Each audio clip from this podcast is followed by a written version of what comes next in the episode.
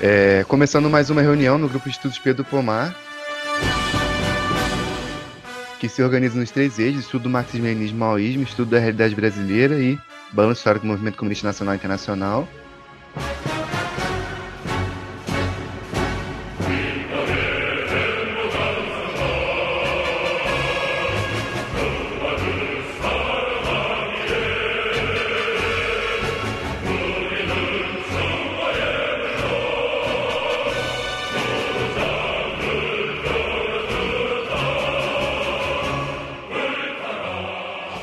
Hoje a gente vai discutir é, sobre o caráter é, da sociedade brasileira, o caráter e o conteúdo da Revolução Brasileira, e rebater um pouco as críticas é, dos trotskistas e filotrotskistas que criticam o suposto etapismo é, no marxismo-leninismo, esquematismo e tal.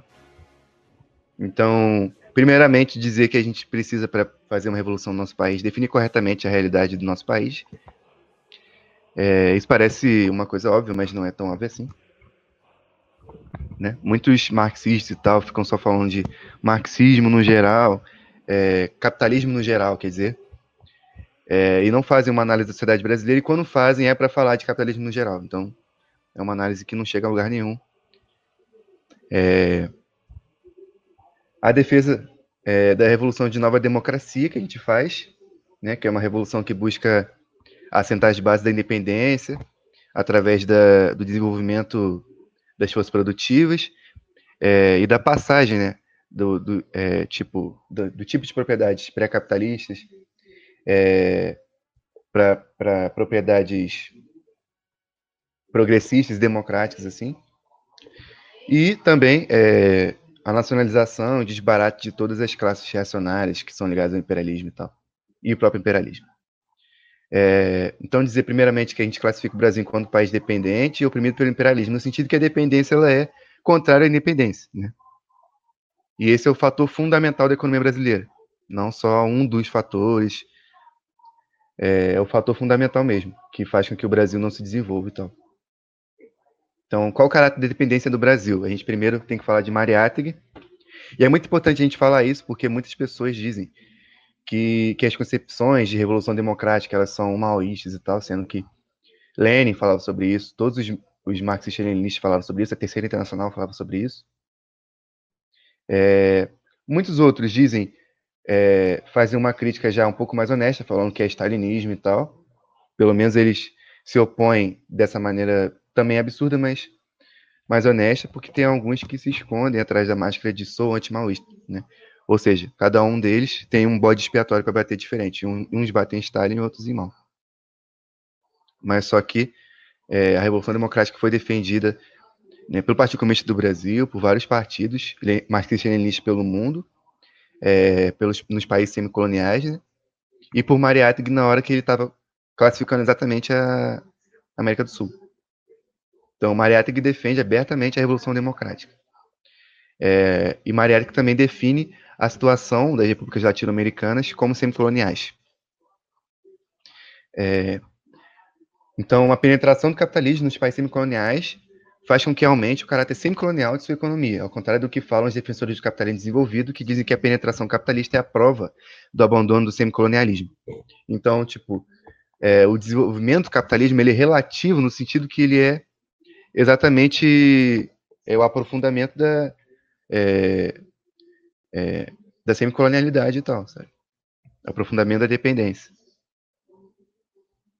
Por isso que ele é relativo, né? Ele não é simplesmente inexistente e tal. É, isso também serve para opor as ideias tipo do próprio imperialismo, da própria reação aberta que fala que a penetração imperialista é desenvolvimento de fato, quando na verdade não é. Né? E muitas pessoas elas se enganam achando que isso é o desenvolvimento. Sabe?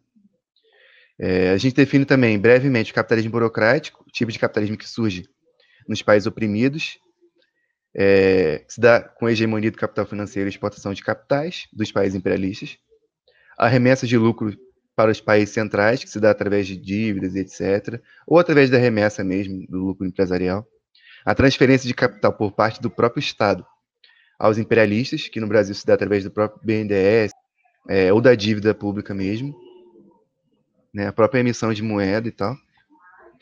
é, a burguesia subalterna ao imperialismo associado e alimentado com recursos públicos, que é o caráter burocrático da burguesia, da grande burguesia no Brasil. É, Mao Tse Tung também fala sobre a pequena e média burguesia nos países é, semicoloniais e coloniais, que tem contradição com o imperialismo, e também temem o proletariado. Também tem contradições é, com, com, o proletariado. Né? É, então, tipo, esse é o caráter da dependência do país que eu resumi, e eu resumi, tipo, eu, eu fiz o, o é, essa introdução dividida nos, nos, nos tópicos que estão no próprio texto, para a gente também é, ter uma linha no nosso debate, para primeiro a gente discutir isso, o caráter da dependência do Brasil, depois a gente discutir as outras coisas também. Então é isso, vou terminar de falar por aqui para depois avançar. É, então, é, debatendo sobre o caráter da dependência do país, eu achei interessante é, esse apontamento que, ao contrário do que é, muita gente comenta e tal, é, essa análise sobre a nossa formação econômica e o tipo de relação que os países da América do Sul é, desempenham e tal, eles foram amplamente estudados por, por teóricos como Mariátegui e aqui no plano interno como o próprio Nelson Werneck.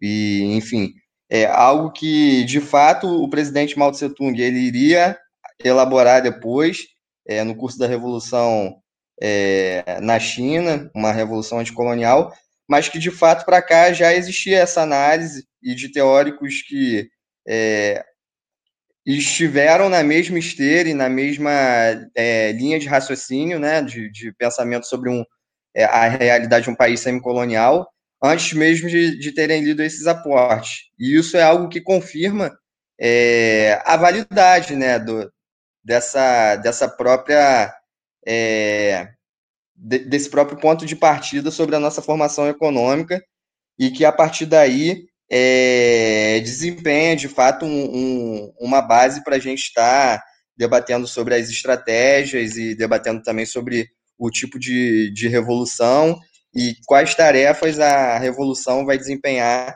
em um país é, semicolonial. Então, interessante no início do texto que ele vai fazer esses aportes, vai trazer é, as contribuições de José Carlos Mariátegui, vai mostrar também é, como que, que de fato vão, vão ser engendradas essas relações é, econômicas aqui. Enfim, o, o Mariátegui ele vai investigar sobre essa realidade ao passo que quanto mais o, o capitalismo penetra, mais é, intensifica essa relação de dependência e vai analisar também a formação das classes. E ele vai mo mostrar aqui, né, nesse, nesse apontamento, até que ponto pode assimilar-se a situação das repúblicas latino-americanas à dos países semicoloniais. A condição destas repúblicas é, sem dúvidas, semicolonial e, à medida que cresce seu capitalismo e, em consequência, a penetração imperialista, tende a acentuar-se esse caráter de sua economia. E, e marcando sobre isso, a gente também fala sobre os conceitos que o Pedro levantou, né, do capitalismo é, burocrático, de como que se dão é, as composições das nossas classes dominantes.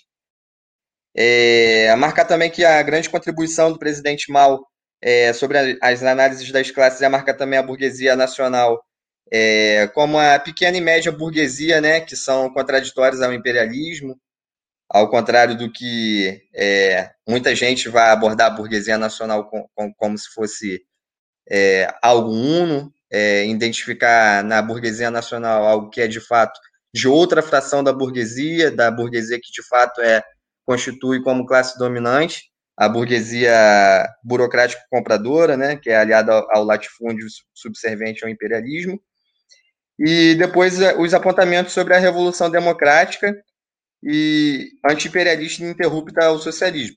Ele vai marcar é, que os críticos né, dessas etapas e tal, por assim dizer, eles negavam abertamente o marxismo-leninismo, eles, eles negavam abertamente quais eram os postulados da Terceira Internacional, do marxismo-leninismo como um todo, para as revoluções do, dos países é, semicoloniais e países é, que, que, eram colônias de fato.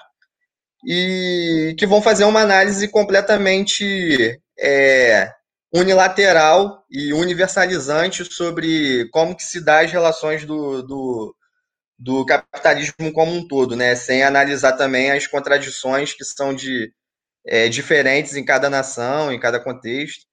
E nessa esteira é algo que foi marcante também para consolidar os pontos de partida equivocados que, que, que ensejaram também nessa, nessa corrente revisionista, que é o marxismo ocidental, que é de fato não compreender a luta anticolonial e, e não compreender as particularidades desses processos.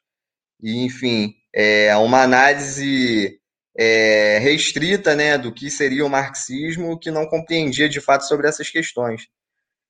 É interessante que, sobre esses críticos do, do etapismo, né, por assim dizer, é, se criou esse bordão sobre socialismo desde já. Essas teses elas foram trazidas no, no oitavo congresso do PCdoB, que ele, ele rompia com a, com a linha albanesa de Enver Hoxha e já caminhava abertamente né, para essas fraseologias que, que depois iam descambar no, no reformismo é, explícito que a gente vê o PCdoB hoje. É, mas que de fato é algo que também é, permanece marcado no, nos partidos que se reivindicam comunistas no Brasil ainda hoje. É, enfim, essa, esse caráter de analisar o Brasil como um, um, país plenamente capitalista, um país em que desenvolveu ao todo todas as suas é, relações de produção e tal, é, ao passo que as forças produtivas também foram alavancadas ao máximo e que o, o, ponto de análise sobre a nossa revolução é que ela tem um caráter puramente socialista. E a partir daí não consegue se compreender de fato é, quais são as classes que vão é, ser vanguardistas nesse processo e quais são as classes que devem ser combatidas, uma vez que nem se examina que o imperialismo é, o, é a contradição principal em um país que é que é semicolonial, né? Que ainda possui essa, essas amarras é, de dominação. E nessa esteira é, é interessante a gente comentar também que a revolução é, democrática e anti-imperialista ela vai desempenhar o papel que é materialmente exercido né, ao longo da história pelas revoluções burguesas, mas que no, no presente contexto é, não, pode, não pode ser levada a cabo pela burguesia, porque a burguesia ela já não é mais uma classe revolucionária, mas uma classe parasitária. Então, a partir daí, a gente fala sobre a união das classes que são progressistas e revolucionárias para desempenhar esse papel histórico do desenvolvimento das, das forças produtivas e das relações que são é, inerentes a essa etapa democrática, mas, óbvio, sempre marcando que é conduzida pelo proletariado como vanguarda e conduzindo ininterruptamente ao socialismo. Né? Por isso que é, Mal vai pontuar sobre a revolução de, de nova democracia e vai elucidar bem sobre essa questão.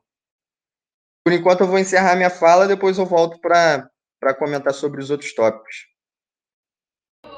Eu ia só complementar é, essa parte sobre o caráter da dependência no Brasil, falando que muitas teses que falam que o Brasil ele é ou capitalismo desenvolvido ou simplesmente é, a única, é, o único fator de, é, do capitalismo brasileiro que é diferente em relação é, aos países mais ricos.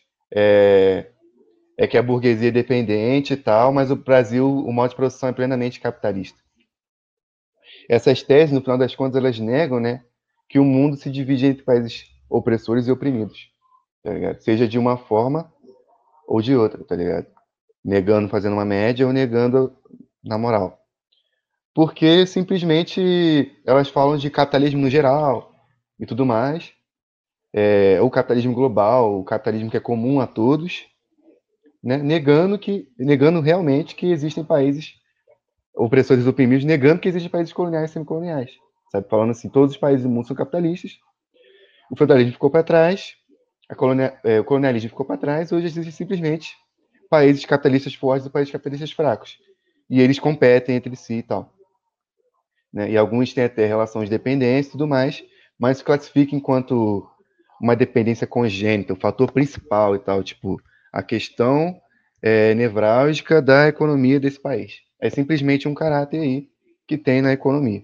Então, tipo, isso simplesmente nega que tem países opressores e tem países oprimidos, e que o imperialismo não é comum a todos. O imperialismo são determinados países que é, se desenvolveram e é, se colocaram no mundo enquanto países imperialistas. Né? Todos os países são imperialistas, então nenhum país é imperialista. Né? Então o imperialismo não existe, tal, é só capitalismo normal. Tipo, é, isso nega a tese do próprio imperialismo. Sabe? Então era isso, é, era essa parada que eu queria falar e outra coisa também sobre essa parada de, desse, dessa palavra de etapismo que esses caras usam. Essa palavra ela nega a dialética, porque todos os processos se desenvolvem por etapas. Por que, com a revolução seria diferente? Todos os processos têm etapas, eles classificam um processo, tipo, como é que vai ser um processo vai ser tudo a mesma coisa, né? Então, o cara que ele fala etapismo, ele está negando a dialética, tá ligado? Como é que ele sabe, como é que ele acha que o socialismo e o comunismo são duas coisas diferentes? Ou são, é, o comunismo, é, o socialismo faz parte do processo do que é o comunismo, e ele acha que é, não existe etapas e tal. Isso não faz nenhum sentido. E a partir desses apontamentos, né, que desconsideram que é, no, no nosso contexto global, existem países que de fato são dominantes e países que são dominados, eles consideram de uma forma generalizante é, que é, a, as relações entre os países elas se dão basicamente da mesma forma, né? É, enfim, não existe algo que é essencial no, no, no caráter do capitalismo e da sua forma máxima, que é o imperialismo, é, de necessariamente manter os países é, que ele subjuga como países atrasados e, ele se, é, e, e, essas nações se desenvolverem a partir desse dado que é o objetivo. Então, é, fica algo completamente vago. E a partir disso, nesse segundo ponto, que é o suposto imperialismo brasileiro, né, que nem apontam, que é uma ideia que é completamente equivocada e completamente deturpada sobre a nossa realidade é, nacional, que além de desconsiderar que somos um país semicolonial, que já seria algo grotesco, absurdo e que ensejaria diversos erros na prática, como que de fato ensejou ao longo do, do, do da década é, de, de 50, década de 60, dos desvios que o, que o PCB teve, mas não contente com isso, ainda analisam o Brasil como um país não só plenamente capitalista, mas que atingiu o seu auge, né? que atingiu a fase imperialista em si, e que eles se utilizam da tese de que a nossa burguesia ela é uma burguesia que atingiu a etapa do capital monopolista, e a partir daí ela busca, em meio à, à ordem global, ocupar o seu lugar ao sol nessa, nesse, nessa disputa interimperialista. E a partir daí é muito interessante, porque é, o camarada trouxe no texto é, umas, é, uns dados do, do, do, economista Adriano Benayon que, que vai apontar que, na realidade, até as empresas, por assim dizer, é, que, que, que desenvolvem essas relações monopolistas aqui, enfim, nos países vizinhos, é, são empresas que são diretamente ligadas ao capital estrangeiro, são empresas é, que são constituídas de, de, de, capital aberto, sociedades anônimas, em sua grande maioria é, são introduzidas é, o capital estrangeiro de fato, e quando não são nesse tipo, são, enfim, comandados por, por brasileiros que são apenas testes de ferro né, é, do, do imperialismo, é, como de fato é o que acontece, e o que é de fato que acontece também nos nossos países vizinhos, né, porque possuem como o Carlos Mariátegui bem descreveu, uma realidade bem próxima da nossa. E sobre esses dados, ele, ele vai apontar aqui a citação de Benayon, que em 1971, no auge né, do, do, do suposto milagre econômico, é, o capital estrangeiro controlava setores importantes da economia. Aí ele vai mostrar que o capital estrangeiro já controlava é, no mercado de capitais 40%, no comércio externo 62%, serviços públicos 28%, transportes marítimos 82%. Interessante também sobre os transportes marítimos, porque nem mesmo nossa, nossas exportações elas são realizadas por, por, por, por, enfim, por embarcações que são próprias, que são nacionais.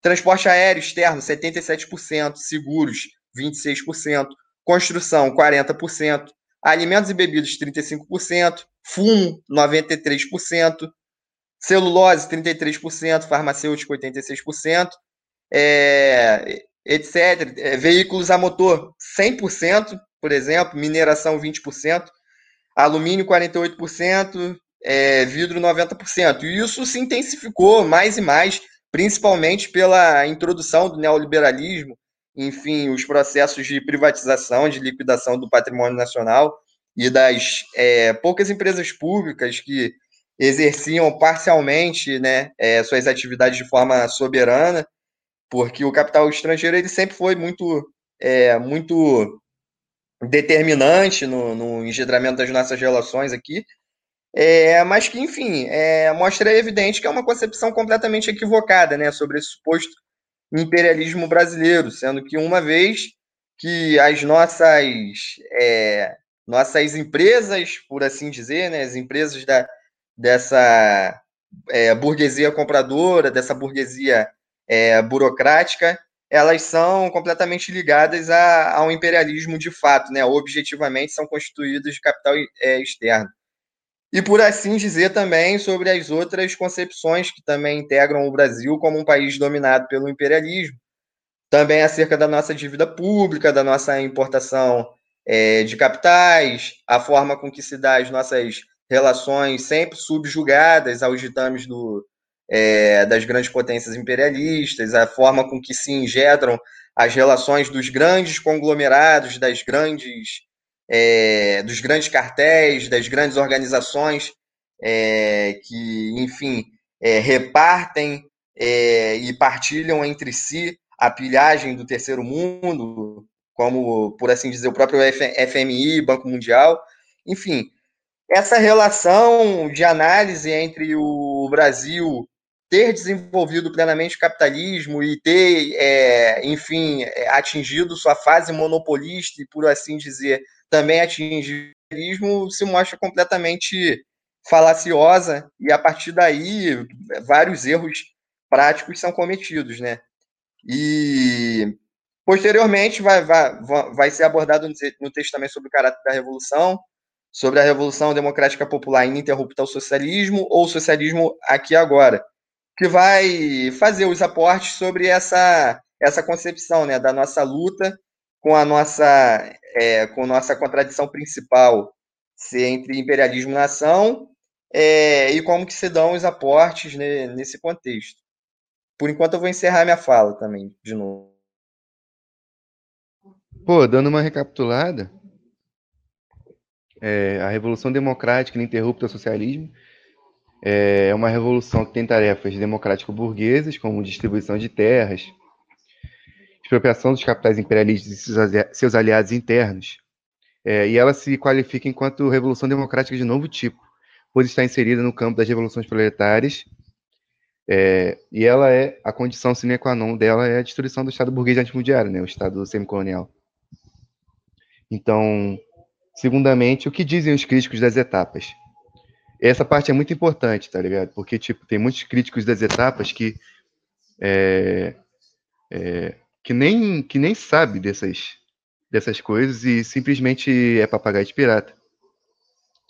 Então, tipo, os críticos das etapas eles se referem ao esquematismo das forças marxistas-leninistas da Terceira Internacional. Ou seja, eles negam o marxismo-leninismo, negam a Terceira Internacional abertamente. E negam Stalin, sabe? Porque, tipo, a crítica da, é, é, nos documentos dos partidos, é, PCdoB, PCB, PSTU, PSOL, todos que criticam as etapas e tal da Revolução. É, eles negam Stalin no sentido de negar a linha política. E tem muitos marxistas por aí que acham que negar Stalin é falar que Stalin matou milhões. Mas negar a linha política é negar Stalin. Sabe, negar é, o leninismo, negar as contribuições de Stalin por um entendimento da questão nacional e por um entendimento da revolução, é negar Stalin, sabe? E os, e os chefões dos partidos sabem disso. Só que os caras que são é, é, que são mais pobres aí, é, ou, que, ou que são tipo militantes e tal, não são simplesmente professores acadêmicos, porque esses caras chefões dos partidos revisionistas e oportunistas, a gente nem vê eles na rua. É, eles simplesmente criticam o etapismo e acham que, que podem defender Stalin na mesma medida, sendo que os críticos das etapas eles falam que isso, as etapas são stalinistas e tal. É, o comitê central desses partidos fala isso, tipo, os documentos estão escritos isso e tal. Então, tipo, essa crítica ao etapismo é uma crítica ao stalinismo. É, essa, essa, esse conceito aí que esses trotskistas ou filotrotskistas inventaram. É, então, como o Nathan falou, o Partido Comunista do Brasil, o PCdoB, rompe com a linha urbanesa nesse congresso. É, e, de acordo com o PCdoB, a revolução tem caráter socialista. Isso é uma virada no sentido reformista. Por mais que isso pareça é, é, é, a esquerdização do partido, ela de fato é a esquerdização, mas isso é reformismo. É, porque é defender que determinadas coisas, determinadas tarefas, é, são socialismo e defender que o Brasil pode aplicar o socialismo hoje é defender simplesmente que o Brasil pode aplicar o socialismo com um Estado que é, é esse aí, o Estado semicolonial. Sabe? Além de todas essas questões, dizer que não existe países oprimidos, é, tem essa questão do reformismo, que é para onde todos esses partidos que criticam o etapismo vão, no final das contas. É a negação da dialética, que eu já falei, que os processos dão por etapas, então, a partir do, da década de 80, o PCdoB passa a reivindicar uma concepção errônea de revolução democrática, porque passa a acreditar que ela é possível nos marcos da ordem, da ordem burguesa. É... Então, eles também negam a guerra popular em prol de ilusões eleitorais, subordinam toda a política, é, todas as posições e tudo mais, às ilusões eleitorais. É... Enfim, o desenvolvimento do capitalismo no Brasil se apoia nos elementos arcaicos e pré-capitalistas, é isso que, que caracteriza a semicolonialidade é, e o capitalismo burocrático. A revolução burguesa não é possível na época do imperialismo, que, que é uma coisa que eles negam assim também, falando que o Brasil fez uma revolução burguesa no século XX, é, sendo que aí o latifúndio continua existindo, mas eles nem ligam para isso. E as tarefas é, democráticas não foram realizadas, como, por exemplo, a reforma agrária, a nacionalização do capital estrangeiro, é, o não pagamento da dívida, todas essas, essas tarefas democráticas. Então, o PCdoB passa a falar de um novo projeto nacional de desenvolvimento, que é exatamente esse reformismo do socialismo desde já, um partido de todos, as teses khrushchevistas e tal, de partido de todo o povo, estado de todo o povo e tal, né? É, tirando a classe do proletariado da jogada. E aí era isso que eu ia falar agora, depois eu falo sobre o imperialismo brasileiro. Uh, bom, eu pretendo aqui fazer uma, alguns pequenos apontamentos sobre a fala do Natan e do Pedro. É, uma crítica geral, é, que vai pretender ser o mais geral possível, tanto sobre como se chega a essas concepções revisionistas, né, quanto também qual o efeito delas em nossa, em nossa vida política, né? enquanto é, pessoas que dizem-se né, é, lutadores do povo. É, há uma passagem, uma passagem aqui, no texto sobre o materialismo dialético e sobre o materialismo histórico de Stalin, onde ele irá dizer, isso está é, no documento que eu estou olhando aqui na sexta página. A exigência da instauração da República Democrático-Burguesa nas condições do, do czarismo e da sociedade burguesa, por exemplo, na Rússia de 1905, foi uma reivindicação perfeitamente compreensível, correta e revolucionária uma vez que a República Burguesa significava então um passo em frente. Mas a exigência da República Democrática Burguesa nas presentes condições seria absurda e contra-revolucionária, uma vez que a República Burguesa, em comparação com a República Soviética, significa um passo atrás.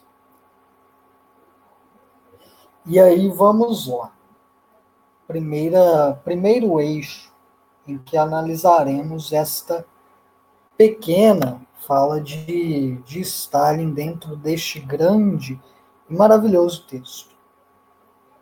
Qual o primeiro eixo? Grande parte dos comunistas, dentro do Partido Comunista por excelência no Brasil à época, que ainda o é hoje, levando-se em conta que o PCdoB não é comunista, é, não é mais, né? grande parte irá fazer a crítica do stalinismo. Quais são as bases dessa crítica? As bases dessa crítica provêm tanto do khrushchevismo, né, quanto de sua face mais ocidentalista, que seria o eurocomunismo aqui no Brasil, personificado na pessoa de Carlos Nelson Coutinho e de outros ali que o apoiavam à época. E esta crítica, ela virá é, contra o caráter burocrático né, do governo da era Stalin. Né, na época em que Stalin era ali secretário-geral do Partido Comunista da União Soviética. E esta crítica virá contra um burocratismo que não existiu. Né? Exatamente porque Stalin, em sua é, condução do Partido Comunista da União Soviética, ele apenas continuou de forma brilhante, de forma plenamente democrática, né? o que é um contrassenso para certos comunistas e o que é de doer a cabeça que isso seja um contrassenso para eles, mas de forma plenamente democrática as depurações que já haviam sido iniciadas por Lenin. E aí, a partir dessa crítica abstrata, a partir dessa crítica que não leva em consideração as condições reais de uma revolução e não leva em consideração as condições reais da sabotagem trotskista e de Zinoviev e de Bukharin. A partir dessa crítica, desenvolvem uma outra que é mais geral, que é a de negar todos os desenvolvimentos teóricos e práticos feitos à época de Stalin. Né? Uma coisa vira tudo. Isto além de ser negar de fato novamente a dialética, é não a compreender. Porque a absolutização de um dado histórico, e principalmente de um dado histórico que nem ao menos está correto, é tudo menos dialético. E é isso que fazem. E aí fazem essa crítica e desconsideram o conhecimento gigantesco de Stalin da questão do socialismo, chegando-se ao ponto de ter autores, e um deles, grande propositor e defensor da linha eurocomunista, mesmo que debaixo dos panos, é, que é o Leandro Conder, que vão dizer que Stalin não compreendia de forma nenhuma a dialética. E ele diz isso com uma empáfia gigantesca, né? sendo que Stalin estava na direção de um partido comunista real. E ele diz isso com uma empáfia da posição de alguém que não está dirigindo uma revolução e que não poderia. Porque não tem a capacidade para tal. E ele fala isso, e aí quando a gente olha para essa citação de Stalin, e ele diz: a reivindicação da República Democrática Burguesa foi revolucionária, a gente compreende porque é tão comum, né? E aí já vem para a aplicação o que isso o que isso leva na vida política dos partidos comunistas a gente compreende por que, que essa linha de pensamento de Stalin é tão rechaçada. Porque Stalin, isso não é coisa do maoísmo. E reivindicar Stalin em abstrato também não faz sentido. Stalin já defendia, já defendia que dentro do processo dialético que levará à revolução socialista, teremos que reivindicar etapas que serão contraditórias. Porque o próprio socialismo é em si uma etapa ainda contraditória. O próprio socialismo não é a negação mecânica da forma que pretendem fazê-lo parecer do capitalismo. Porque o que é o burocratismo que criticam em Stalin? É exatamente a adaptação pro socialismo da burocracia que é necessária para que se mantenha um Estado. Ele lutou e muito contra o carreirismo dentro do partido, contra as concepções errôneas no seio do partido. E aí fazem esta crítica exatamente porque Stalin ele tinha consciência da realidade. E nós temos que pensar de forma dialética a Revolução Brasileira ou nunca acontecerá. Por quê? Porque se para a Rússia de 1905, que era dominada pelo, pelo feudalismo em grande parte, né? Se para a Rússia de 1905 fazia sentido reclamar a República Democrática Burguesa e os partidos, o Partido Comunista, que à época era social-democrata, reclamou a República Democrática Burguesa, para nós, quando vamos falar de Revolução Brasileira, temos que falar de desenvolvimento das cadeias produtivas nacionais. E temos que falar de independência real. Porque se não falamos de independência real, e isto é o grande problema, porque subordinamos o socialismo e a democracia real, subordinamos o socialismo e a independência que se verifica na materialidade a uma concepção abstrata de democracia, que vem exatamente desta linha revisionista que fala de democracia como valor universal. Quando subordinamos essas coisas a isso, subordinamos a vontade do povo, subordinamos a força revolucionária do povo a um fim que não existe. Ou tomamos na linha de Bernstein, lá no Partido Social Democrata Alemão, em sua época mais revisionista, Bernstein foi o pai do revisionismo que viria a ser cautesquista. Pegamos e colocamos a questão do imediatismo. Ou se faz um ou se faz outro. E os dois desembocam na mesma coisa. Uma falha completa na compreensão da necessidade de que desenvolvamos as nossas cadeias produtivas sob uma nova democracia, que será dirigida necessariamente pelo povo, onde as classes que são nacionalistas, né, que têm em sua é, como princípio o interesse da nação, mesmo as classes pequeno-burgueses e burguesas, serão subordinadas aos trabalhadores e camponeses, que são as classes mais avançadas no quesito da revolução. Tudo bem? Isso aí é corretíssimo. Agora, quando colocamos toda a questão numa visão mecanicista de socialismo, onde ou os proletários serão os grandes dirigentes da revolução ou não haverá revolução alguma, pô, você simplesmente está subordinando a realidade à teoria.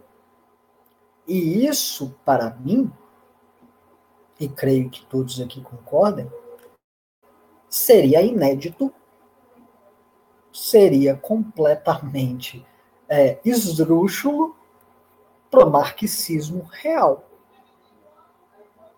Seria completamente fora das bases marxistas você subordinar a realidade à teoria. A realidade não deve ser subordinada à teoria. Ela deve ser analisada e, a partir disso, confirma-se a teoria e desenvolve-se a teoria. Depois dessa brilhante fala do Marconi, eu queria pontuar sobre essas concepções extremamente equivocadas do eurocomunismo. Enfim, ele fez um balanço muito interessante para a gente estar debatendo sobre essa questão do marxismo ocidental e como que de fato isso engendrou no nosso movimento comunista é, nacional, como que isso de fato fracionou o Partido Comunista do Brasil, é, o antigo PCB, né, no caso, e o como essa introdução dessa linha que levava em consideração a idealização né, do, do, do socialismo, enfim, essas críticas que eram completamente rasteiras a um suposto burocratismo do marxismo-leninismo, elas são partes fundantes e integrantes desse processo de liquidação é, do nosso partido de vanguarda, né? E, inclusive, é muito contraditório, como Marconi pontuou, alguns partidos que de fato é, assimilaram integralmente essas teses, é, enfim, até hoje replicam esses teóricos ao mesmo tempo que na fraseologia se portam como defensores do marxismo-leninismo. Então a gente tem que pontuar que aí é uma contradição explícita. Se você está debatendo de fato é, sobre o caráter marxista-leninista do partido, é, como você não faz um balanço sobre essas teses que são antagônicas ao marxismo-leninismo, se expressaram como antagônicas, elas se alastraram de modo a combater o marxismo-leninismo, combater a linha revolucionária e transformar o Partido Comunista do Brasil, é, enfim, em um mero instrumento né, de, de, de disputa é, na ordem burguesa, de fato, sobre é, a realidade dos, dos, nossos trabalhadores, né? não de fato uma, um, um partido de vanguarda. E, e, nessa situação se negligencia completamente a história é, do PCB, se negligencia também como que foi o fracionamento, negligencia como que de forma heróica, é, enfim, é, os, foi levada a cabo né, a linha revolucionária no PCdoB após esse fracionamento e, e conduzida né, a, a Guerra Popular no Brasil, e como de fato também, até mesmo no, no Partido Comunista Revolucionário, é, o seu nobre é, e fundador e, enfim, dirigente, o, o Manuel Lisboa, ele, ele versava justamente sobre essas questões que esses partidos hoje negam completamente nas suas, nas suas teses. Então, eu vou fazer aqui uma breve leitura só para exemplificar essa contradição que o, que o Marconi explicitou.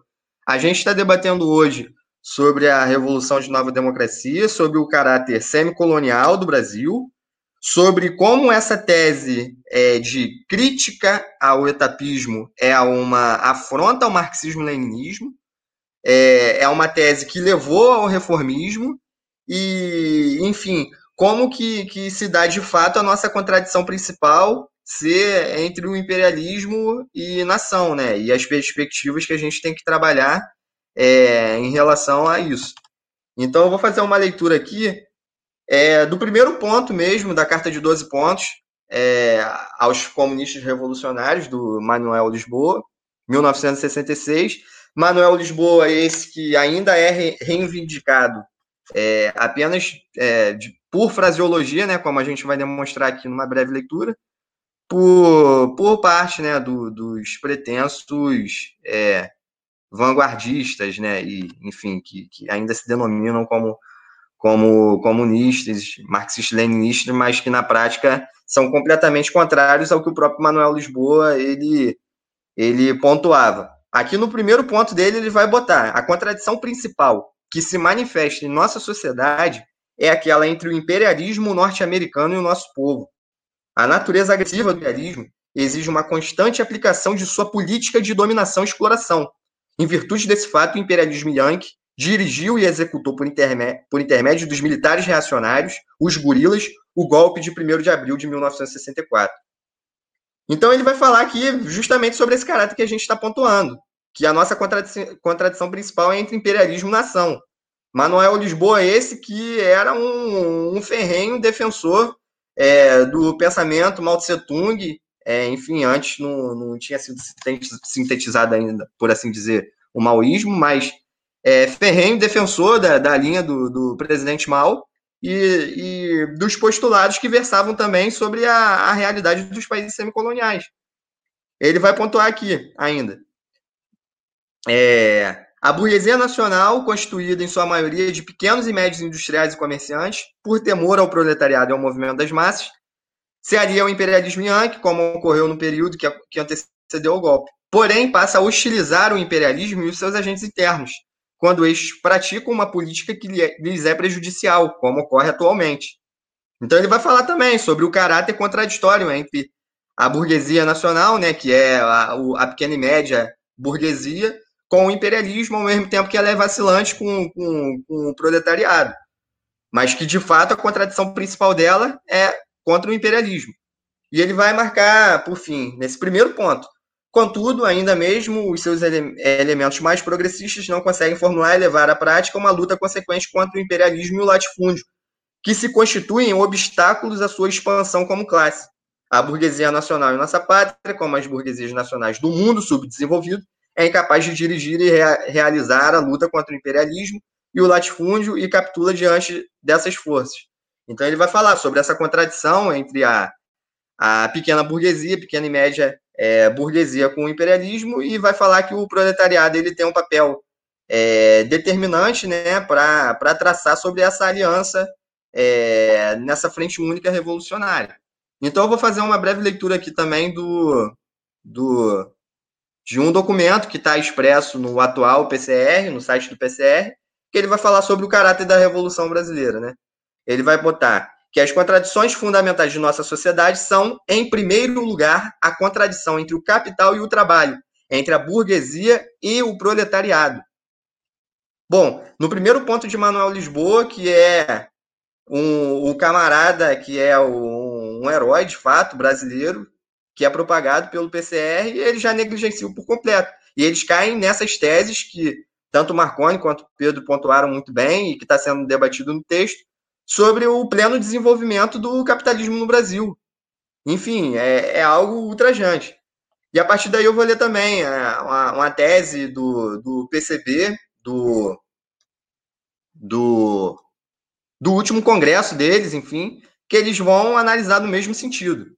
Uma economia que vai analisar o caráter da economia brasileira como uma economia capitalista completa, e que, ainda que se mantenha subordinada ao imperialismo, não pode ser caracterizada como dependente, ou seja, uma economia que não atinge a forma madura por estar constrangida por qualquer tipo de dominação externa.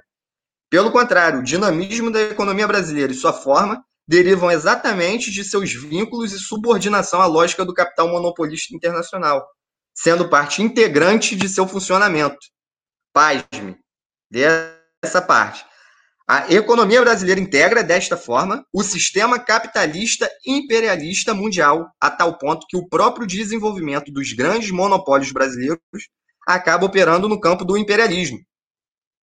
Enfim, é absurdo. A gente está debatendo hoje, em 2020, todas essas teses que minaram o, enfim, o, o centralismo do Partido Comunista do Brasil, que levaram a esse fracionamento, e por sua vez, esse fracionamento também levou é, em cada particularidade ao, ao, apelo ao reformismo, enfim, é, mediante a, a, diferentes contextos, mas convergiram para o reformismo e permanecem hoje, em 2020, versando é, na fraseologia sobre o marxismo-leninismo, mas sendo materialmente completamente opostos ao marxismo-leninismo e opostos também a uma análise, uma análise concreta sobre a situação concreta da realidade brasileira. Então, a partir daí, não, é, fica explícita essas contradições e fica explícito também que uma, um erro de análise conjuntural dessa forma, um erro é, de análise sobre o caráter da, da nossa nação, também vai levar fatalmente a erros práticos. É, eu vou então aqui é, comentar rapidamente a sua fala, principalmente no ponto em que se refere né, a questão do, da continuidade desta linha reformista, revisionista que foi instaurada em. Bom, já desde os anos 50, com o praxismo que adotou o PCB histórico, naquela época, né? É, mas que foi plenamente desenvolvida em mil, 1979, creio eu, né? com as teses de Coutinho e com a permanência disso, não apenas não apenas no PCB atual, mas que foi né, difundido para diversos partidos e comentando até mesmo coisas que são bem atuais aqui. É, tentarei aí continuar o que você iniciou com, com a sua bela fala aí. É, quando, quando a gente fala né, da permanência dessas teses, o que a gente leva em conta? Veja bem, no ano de 2016, não, perdão, no ano de 2013, houve uma resolução, né, falando sobre a criação do Partido Comunista Brasileiro, né, é, onde fazia-se a crítica do PC do B. Agora veja bem. Esta crítica do PC do B, ela se dirige nos parágrafos finais da crítica ao PC do B atual. E nos parágrafos iniciais ao PC do B histórico. Né? da época lá do desligamento de grande parte do Comitê Central do PCB. E é engraçadíssimo, porque quando você pega e você critica o PCdoB, a época da ditadura, com é, um, um orgulho, né, como é feito neste texto a que me refiro, é, e você fala, a nossa linha que dizia que naquele momento contra-revolucionário não era possível a luta armada estava correta, o que você comprova? O que você comprova é que você não abandonou a linha atual, a linha anterior. O que você comprova é que você foi derrotado historicamente e está imputando erro ao outro. Está dizendo que o outro, por tentar fazer alguma coisa que você não apoiou à época, está errado. Agora, com o seu apoio, talvez tivesse dado certo, mas estava ou no praxismo infantil ou no eurocomunismo mais infantil ainda, dizendo que deveríamos, e gente, isso é de, é de dar dor de cabeça em qualquer um, que deveríamos, à época da ditadura, o cara coloca isso no texto. Não no, no texto do Coutinho, essa. Né? Deveríamos, sim, ir a favor das é, concepções, as reivindicações do MDB. E isso foi adotado por grande parte do partido, porque não eram só os eurocomunistas. Porque os pragmáticos estavam subordinados também a isso, e a única, a única linha que ainda combatia isso de alguma forma era quem era leal a Prestes. Ou seja, grande parte do partido, a maior parte, estava subordinada a isso. E querem colocar como se fosse o PC do B a época que estava errado. Criticam a adesão ao, ao maoísmo, sendo que a linha cruchevista foi a morte do partido. E foi o que abriu espaço para essa outra linha sendo que a adesão ao maoísmo foi a crítica necessária, mais do que necessária, do que estava sendo feito no interior do partido. Ou seja, imputam ao outro o erro que é deles. Agora, quando chega na crítica de hoje em dia, do PCdoB atual, aí fica fácil. Né? Porque aí é fácil criticar. Então, como Natan estava falando, e como Lenin falava antes dele, falar até papagaio fala. Não adianta reivindicar o marxismo-leninismo e abandonar completamente todas as teses essenciais a ele. Não adianta, não adianta de forma nenhuma você defender o marxismo-leninismo e ter horror ao fato de que o marxismo-leninismo é um desenvolvimento do marxismo, não uma vertente, e que o marxismo é uma ciência e que, portanto, ele se desenvolve e se desenvolveu com o maoísmo. Não adianta de nada, porque quando Lenin estuda Marx, ele não estuda Marx para repetir o que Marx disse. Lenin era um cara que ele estava completamente preocupado com a situação atual da Rússia à época dele. Ele estava todo tempo comentando: olha, tal desenvolvimento leva-me a tal conclusão. Não era Marx disse isso, portanto, isso aqui está certo.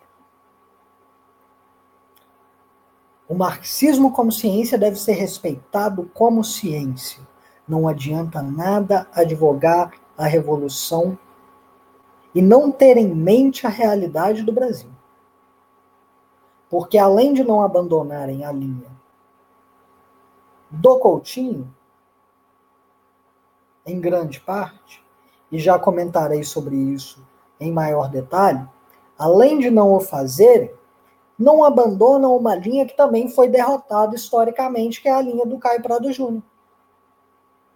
E querem me dizer a mim, e querem dizer aos, aos camaradas do Nordeste, do Norte, que o Brasil tem um capitalismo plenamente desenvolvido. É risível. É risível. Enquanto os camponeses trabalham por dívida, enquanto os camponeses trabalham para receber pagamento em espécie, vocês querem me dizer que o Brasil tem um capitalismo plenamente desenvolvido, sendo que nossa economia é 60% rural? Sendo que as classes trabalhadoras, os proletários e os, e os camponeses sofrem igualmente por esta opressão interna, que é o latifúndio, porque fode com todo mundo, para usar termos bem compreensíveis, porque a nossa economia ela se coloca internamente como uma, uma é, exploração dupla. Pô, é difícil, é, é complicado discutir nesses termos, porque eles não são termos reais. Não são termos que refletem nossa realidade. Né? Então, quando se começa com essa discussão se é ou se não é semifeudal, gente, só olhe para o campo. É o mínimo que você deve fazer. É o mínimo que você deve fazer como comunista. É olhar para o seu objeto de estudo, pelo menos. Pelo menos. E não é tão difícil. Não é tão difícil. Ouvir o povo não é lugar de fala. Ouvir o povo é respeitar o povo. Porque nós estamos aqui se estamos para servir ao povo. E quando confundem uma coisa com, com a outra, só mostram a sua linha dirigista. É a única coisa que mostram. E é apenas para comentar aqui rapidamente a questão do Coutinho e da continuidade desta linha, há um texto de Amilcar Cabral que chama Alguns Princípios do Partido. E eu sou tributário em todas as minhas concepções atuais dos marxistas revolucionários africanos, pois eles têm uma capacidade de síntese, uma capacidade de é, explanação das bases mais complicadas do marxismo, que autores franceses e ingleses e não sei mais de onde, americanos, vão levar mil páginas para fazer, o cara faz em 29. Entendeu? E todo mundo entende e ninguém precisa ficar de choro e interpretativismo e não sei mais o que. O cara vai dizer: consideremos, por exemplo, um time de futebol. Um time de futebol é formado por vários indivíduos, 11 pessoas. Cada pessoa com seu trabalho concreto para fazer quando o time de futebol joga. Pessoas diferentes umas das outras, temperamentos diferentes, muitas vezes instrução diferente Alguns não sabem ler nem escrever, outros são doutores ou engenheiros. Religião diferente. Um pode ser muçulmano, outro católico, etc. Mesmo de política diferente. Um pode ser de um partido, outro do outro. Um pode ser da situação, como por exemplo em Portugal, outro pode ser da oposição. Quer dizer, pessoas diferentes umas das outras, considerando-se cada uma diferente da outra mas do mesmo time de futebol. E se esse time de futebol, no momento em que está a jogar, não conseguir realizar a unidade de todos os elementos, não conseguirá ser um time de futebol. Cada um pode conservar a sua personalidade, as suas ideias, a sua religião, os seus problemas pessoais, um pouco da sua maneira de jogar mesmo, mas eles têm que obedecer todos a uma coisa: tem que agir em conjunto para meter gols contra qualquer adversário com quem estiver a jogar. Quer dizer, a roda deste objetivo concreto, meter o máximo de gols contra o adversário. E isso que Amilcar Cabral diz de forma tão simples, isso pode ser aplicado tanto à questão da união partidária interna, quanto à questão da união com os outros elementos da sociedade.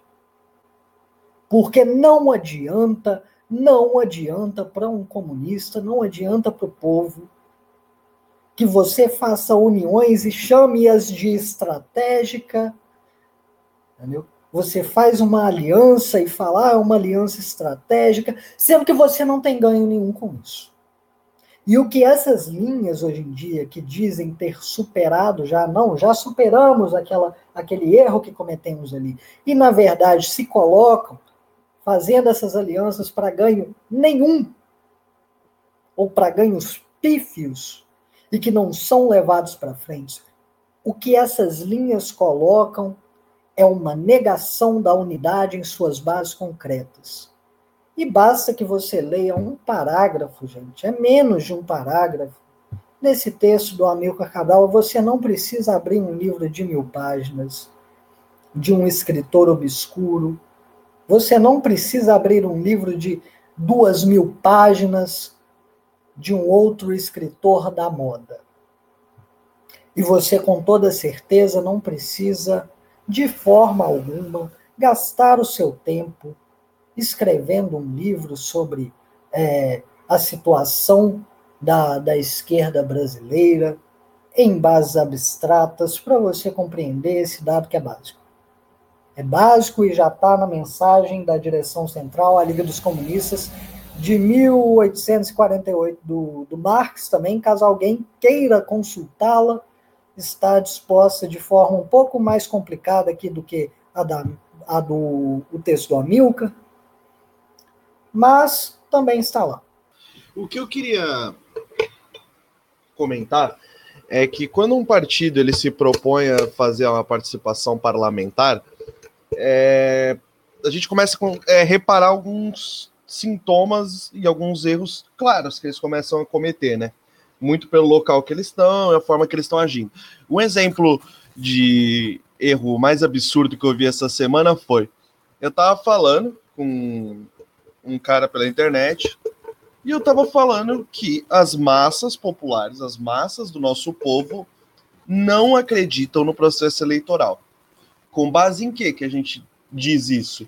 Com base na alta taxa de abstenção, com base no trabalhador alienado que não conhece o que é o projeto do Bolsonaro, mas vota porque ele diz só de maneira vazia, apenas na fala, ser contra Câmara de Vereadores, lotada de vereador ganhando salário alto pra cacete, de Câmara de Deputados lotada também, que não serve à população. É, essa democracia que serve de maneira representativa, que é só uma forma do político ter uma carta branca para atrair quem votou nele. A população não acredita por isso. A população, ela vota no Bolsonaro não porque a gente tem 20 milhões de fascistas no país. Não temos uma maioria de velhinhos e velhinhas que moram no campo e só votam porque não acreditam nesse processo. Eles não são fascistas. E vocês que participam do processo burguês vão ter que aprender a lidar com isso. Vão ter que aprender a lidar, entender o que é o trabalhador alienado. Porque o processo da democracia burguesa e de disputa de eleição foi colocado por Lenin para que a participação era feita apenas quando a população dava crédito, né, acreditava e confiava no processo eleitoral e na Câmara. Neste caso, a participação seria feita como é, com o foco na denúncia e, e o apoio à luta por outras formas, seja ela violenta, seja ela não violenta, mas apoiando uma outra luta. Os partidos que se colocam pra, é, na defesa e na validação desse processo falso, desse processo antidemocrático, de maneira abstrata, que é a eleição, são os partidos que não têm luta de outra frente, não tem outro tipo de luta para promover, não tem outro tipo de luta para avançar aquela linha da luta de guerrilha para o seio da massa, se utilizando por um momento dessa denúncia ao parlamento. Por quê? Primeiro, eles não estão denunciando o parlamento, eles estão validando o parlamento. Segundo, eles estão fazendo alianças com um partido, principalmente eu vejo muito ser feita aliança, que é o PSOL, que a gente tem que lembrar que esse partido deu um golpe, é, apoiou o golpe neonazista na Ucrânia. Esse partido apoiou a queda do Gaddafi. E esse é o partido que os ditos comunistas, que se dizem contra a queda do Gaddafi, que se dizem contra. É, ah, somos contra usar o stalinismo, a gente tem um apoio ao Stalin, mas faz uma certa crítica. Mas por que, que vocês estão se aliando com o partido que deu o golpe neonazista? Se vocês minimamente reivindicam a linha do camarada que destruiu o nazismo. Outra coisa que eu queria colocar, é, que eu vejo como fundamental, que é a gente vê o resultado que a, linha, a adesão ao processo eleitoral e processo da burocracia, do eleitoralismo burguês, trouxe a, os partidos que nela participaram. Isso seja o PCB pós guerrilha, PCB não, PCdoB pós-guerrilha, isso seja o PCB isolando Marighella, porque o Marighella rompe com o PCB por esse tipo de prática, por não apoiar a guerrilha, e eles estão reivindicando Marighella, fazendo a mesma coisa. E a gente vê que são é, limites claros, são degenerações que se repetem, são formas de agir que são, é, que são inevitáveis, porque você está dentro do jogo da democracia burguesa. Como que o resultado que você espera, criatura, vai ser diferente? Como que você faz a mesma coisa, comete o mesmo erro histórico, o erro que fez o seu partido ser completamente degenerado, e aí você repete esse erro falando, não, agora a gente vai ter uma, uma, um outro tipo de resultado final. Não! Resultado final, se você repetir as ações, vão ser o mesmo. Vocês lidam com o socialismo científico ou socialismo utópico? A questão é essa o, ele, o processo burguês, a gente. Quando quando a gente é um comunista, primeiro, a, o, o dever do comunista é orientar e organizar a revolta das massas. Se as massas estão revoltadas com a Câmara, revoltadas com a STF, revoltadas com o eleitoralismo burguês, o dever do comunista não é virar para ela e falar que tem que defender democracia e falar que tem que defender pequenos direitos, porque o trabalhador sabe as suas necessidades. As massas pobres que não vão votar porque não se sentem representadas, sabem por que, que não se sentem representadas e sabem o que querem. Então, um comunista ele tem o dever de pegar o sentimento de descrédito na democracia burguesa, organizá-lo para a vitória final. E não dizer o que a massa tem que querer ou não querer. Eu ia comentar um pouco sobre é, também desenvolvendo é, o que os camaradas falaram, que é a questão de que muitas teses né, que são defendidas pelos partidos oportunistas e, e revisionistas, é, muitas das vezes elas são defendidas também por conta da, da predominância do revisionismo e tal, né? E muitas das vezes também abertamente porque esses partidos eles querem ser aceitos pela nacionalidade burguesa, como o Gabriel falou, né? É, e não só é, ser aceitos pela, pelo Tribunal Superior Eleitoral, mas serem aceitos também pela própria academia burguesa e tal, né? Terem teses que são aceitáveis, que são é, aceitáveis entre as, é, os universitários, tipo os professores, etc. A própria tese de que o Brasil é um país imperialista é uma tese que é muito aceitável na academia, tipo, a tese da semicolonialidade não é muito aceita, a tese da semifeudalidade também não é. Para eles, isso significa falta de cientificidade, é, ou seja, negação da luta de todos os povos do mundo todo, basicamente.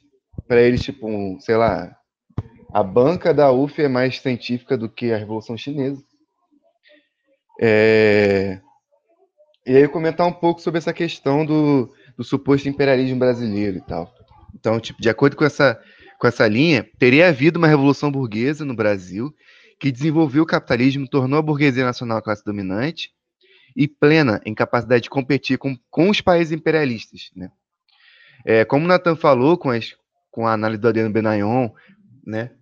É, numericamente falando, onde o imperialismo ele se encontra e tal no nosso país, tipo, em qual frequência e qual quantidade. lembrando que essa análise do Adriano Benayon é diante do neoliberalismo se alastrar pelo nosso país e do processo de desindustrialização e de penetração imperialista se alastrar pelo nosso país, então tornando a presença do imperialismo, principalmente norte-americano, muito mais forte. É, eu não sei, eu não consigo ver como sustentar essa tese de que a burguesia nacional no Brasil, ela em, tem plena capacidade de competir com os países imperialistas, que no Brasil tem monopólios como Nestlé, ou sei lá, é, esses monopólios que tem pelo mundo. É, não existe nenhum monopólio no Brasil que seja páreo a nenhum desses mono, grandes monopólios dos países imperialistas centrais. É, então, toda a base industrial brasileira e outros importantes setores de economia estão sob controle estrangeiro. Né? Todo desenvolvimento que deu por aqui foi condicionado ao desenvolvimento dos países imperialistas. Então, tipo, os países imperialistas penetram aqui exatamente é, para explorar nosso país é, e eles penetram de uma maneira que não desenvolva as forças produtivas, que mantém as forças produtivas estancadas exatamente para ma manter esse caráter da dependência do Brasil em relação a eles e a gente não poder ter uma independência de fato e tal. Então, tipo, a condição do desenvolvimento dos países imperialistas é exatamente o não desenvolvimento e o aprofundamento da semicolonialidade do semicolonialismo no nosso país. É, as empresas brasileiras, que entre aspas, que atuam nos países estrangeiros, são de capital aberto e com grande se não com majoritário controle acionário dos países imperialistas, quando não se eles próprios testas de ferro. É... Então, muitas empresas que, tipo, atuam de maneira até bem, bem tímida, né? Ou seja, entrando na questão que o Marconi falou de tentar validar, é, tentar usar a realidade para validar alguma coisa que está na sua cabeça, que é essa questão do Brasil ser imperialista, aí diz assim, ah, mas tem empresas do Brasil que atuam no estrangeiro sendo que o Brasil não exporta capital e tal. E é, mesmo que bem, bem, bem tímida, ou seja, isso não se sustenta, né? E essas empresas elas não têm um capital desenvolvido, assim, tipo, elas não desenvolvem é, métodos de produção mais avançados que os países imperialistas, elas não desenvolvem é, manufaturas acabadas. Tipo, a Odebrecht não, não constrói, sei lá, tecnologia 5G, tipo, carros super desenvolvidos, essas coisas, tá ligado? É, então essas empresas elas não têm um caráter efetivamente nacional, elas são exatamente da burguesia compradora, e a burguesia compradora exatamente porque ela não está simplesmente dependente do imperialismo, ela é atada ao imperialismo? Ela é uma classe que não existe sem imperialismo, né? ela não é uma classe independente e tal. De acordo com os críticos ao etapismo, a penetração imperialista, ao invés de manter e aprofundar o atraso no país, dinamizou a sua economia. Ou seja, no final das contas, essas teses de de que ah, a Revolução Democrática é etapismo, que o marxismo-leninismo é etapismo e tudo mais, elas se colocam lado a lado das teses é, social-democráticas mesmo, de que a penetração imperialista desenvolve economia, é, de que é possível, nos atuais marcos do Estado brasileiro, Estado semicolonial, Estado burguês latifundiário, desenvolver o capitalismo no Brasil, é possível isso através da penetração imperialista, então, no final das contas, eles colocam ao lado da penetração imperialista mesmo. Porque se a penetração imperialista dinamiza a economia brasileira, então isso é bom. Então, tipo, que venha o imperialismo e tudo mais, vai dinamizar a economia, vai desenvolver a economia brasileira, a gente vai poder formar nossos monopólios, a gente vai ter produtos manufaturados acabados e uma independência. Sendo que seria absurdo, uma coisa absurda de se, de se defender. Exatamente a negação do imperialismo. É, então, é a confusão entre o que é sistema, o que é uma formação econômico-social e o que é um modo de produção. Para eles é tudo a mesma coisa e por isso que eles não conseguem enxergar todas essas contradições. É... Então, o caráter da Revolução Brasileira, de nova democracia, ou Revolução Socialista aqui e agora. Então, como os camaradas falaram, a contradição principal é que o Brasil é um país dependente e oprimido pelo imperialismo, ou seja, a contradição entre nação e imperialismo é, não a contradição entre a burguesia e o proletariado, ou seja, a contradição entre a nação e o imperialismo no Brasil, que é a mais viva, é ela que produz todas as, as contradições, tipo, ela é a principal, então ela, tipo, determina todas as outras contradições, entre, até mesmo a contradição entre burguesia e proletariado, né? Inclusive, o proletariado no Brasil, ele desenvolve as lutas mais avançadas em relação ao combate ao imperialismo, é, de maneira aberta mesmo, é, não só de maneira objetiva, mas subjetiva também. Então, essa contradição entre nação e imperialismo, ela diz que é, rufam os tambores dos grandes levantes nacionais das massas populares no Brasil. É, então, coloca a dependência, né, os críticos do etapismo, como apenas uma característica da economia brasileira desenvolvida no país, quando na verdade essa é característica principal, e é isso que determina tudo no, no nosso país. Né? É, e a Revolução Democrática exige o enfrentamento dos elementos reacionários e a derrubada do Estado burguês latifundiário. Isso é importante ser dito. Muitas pessoas, por questão é, linguística e tudo mais, de dicionário, essas paradas, de gramática, elas acabam achando que a Revolução Democrática é uma revolução através das eleições, é um processo é, gradual e tal, quando a Revolução Democrática é exatamente derrubada do Estado semicolonial que a gente vive e é, é, o avançar em relação à semifeudalidade também. Então era isso que eu ia comentar por hora, tipo, os defensores do imperialismo brasileiro, de que o Brasil é um país imperialista. Né? Como eu já disse aqui em outras, em outras reuniões, eles não, eles não classificam, por exemplo, a África do Sul enquanto país imperialista. Né? E se você for é, ver, vários processos de libertação nacional na África tiveram, é, entre os países que invadiram os países que estavam nesse, nesses processos, a África do Sul. Um deles é a própria Angola. É, e eu comentei aqui também que as músicas do MPLA têm dizeres contra os sul-africanos. É, nas músicas, tem uma música do, do, MPLA que se chama Os Invasores do Nosso País, que eles falam é, dos estadunidenses, dos africanos, dos sul-africanos, né? É, dizendo que eles têm que ser julgados pela revolução e tal. É, julgados pela independência. Então, é, tipo, esses caras do imperialismo brasileiro também não vão classificar a Índia como um país imperialista, mesmo que a Índia tenha um hegemonismo até maior que o Brasil. A Índia tipo, tem um hegemonismo em relação ao Paquistão, em relação ao Sri Lanka, em relação ao Nepal, é, em relação a Myanmar, sabe? O próprio Tibete, em relação tem, tem também um hegemonismo. Não o Tibete, a China, mas o, é, as classes reacionárias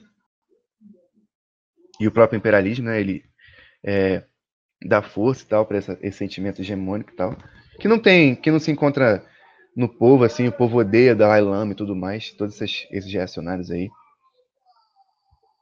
O povo, tipo, até os jovens, tipo, estudantes e tudo mais, até as pessoas das novas gerações, não só as pessoas mais velhas.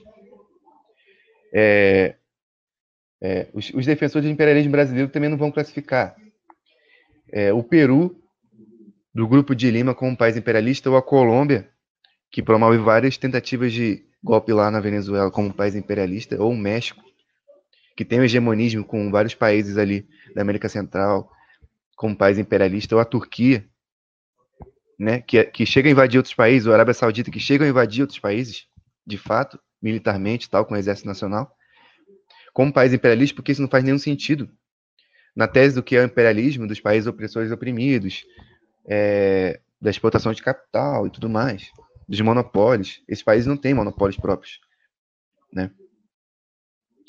É, então, tipo, dizer assim, ah, tal país é um é um, sei lá, uma é um, um paraíso fiscal. Então, tipo, os, os reacionários é, dos países imperialistas e reacionários da burguesia burocrática compradora remetem dinheiro para lá, então simplesmente isso qualifica o imperialismo desses países, isso qualifica esses países porque eles têm dinheiro para caramba e tal. Então eles são países imperialistas porque eles têm muito capital e tudo mais. Isso seria absurdo. Sabe? Que isso é exatamente o caráter da dominação que esses países sofrem. Sabe? Então, tipo, essa tese não se fundamenta em nada, e além de não, não se fundamentar em absolutamente nada é, da análise da sociedade brasileira, é, e da tese do imperialismo de Lenin, ela também não se fundamenta no sentido de, dos desdobramentos dela. Né? Existem países oprimidos ou não? Todos os países são imperialistas? É, todos os países que são é, hegemonistas ou arrogantes são imperialistas? Isso qualifica o imperialismo desses países? Ou isso só qualifica o imperialismo no Brasil, mas na África do Sul não? Tipo, é, são questões aí que têm que ser levantadas para essas essas teses, essa tentativa de defesa de que o Brasil é um país imperialista. E, e, e, e além disso, a bizonhice é, desses defensores dessas teses, porque, ao mesmo tempo que eles, às vezes, eles defendem que o Brasil é um país imperialista, que o Brasil é um país capitalista desenvolvido, que o Brasil é um monopolista, eles também defendem nacionalismo, Revolução Brasileira e tudo mais. E qual o sentido disso? Qual o sentido de defender a Revolução Brasileira? Qual o sentido de falar em Revolução Brasileira, de falar em nacionalismo, se o Brasil é imperialista? Se o Brasil é imperialista, o Brasil está tete a tete com a Inglaterra. Então, tipo, como é que você vai defender que o Brasil é um país de terceiro mundo e tal? Se você nega que o Brasil é um país semi-colonial. É, então, o Brasil é um país como a França. Tipo, não vai ter Revolução Brasileira. É, isso não existe nenhum país imperialista no mundo, porque todos os países são imperialistas. E aí, as revoluções que já tiveram, as revoluções que estão acontecendo hoje e tal. Como que você vai explicar as guerras nacionais e tudo mais? Então essas teses elas não têm pé nem cabeça nenhum. É só para poder é, negar a tese da, da nova democracia. É simplesmente uma negação e tentar ficar justificando essa negação. Então é isso que eu ia colocar aqui.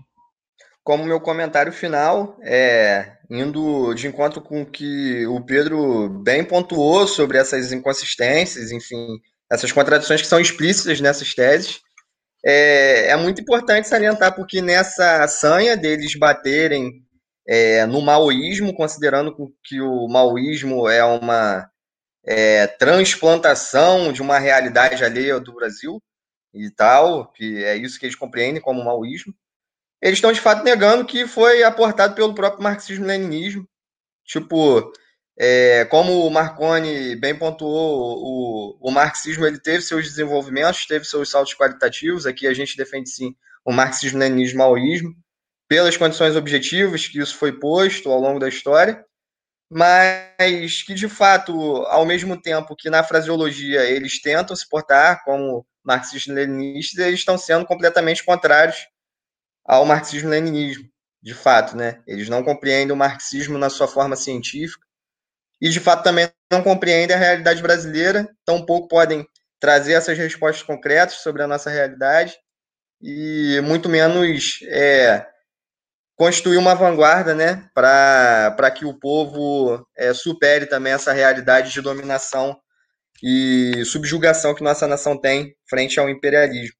Sendo aqui a minha fala final também, é, quando, quando nós vamos discutir né, esta problemática da, da reincidência, né, destes pontos que foram levantados pelo, pelo é, eurocomunismo, nós temos que levar em consideração né, algo que o Pedro colocou ali ao fim é, da fala dele e que foi brilhantemente colocado, que não adianta falar de revolução nacional né, se nós consideramos de forma errada a realidade. E a promoção do eurocomunismo foi a promoção da, do não estudo da realidade, né, da colocação da realidade numa caixinha desta forma, que pode ser dita hegeliana? É, e que inclusive pode muito ser dita hegeliana, porque como sabemos, né, é, em grande parte, os teóricos do eurocomunismo e os seus continuadores espirituais nos dias atuais, é, eles são da tese de retorno a Marx,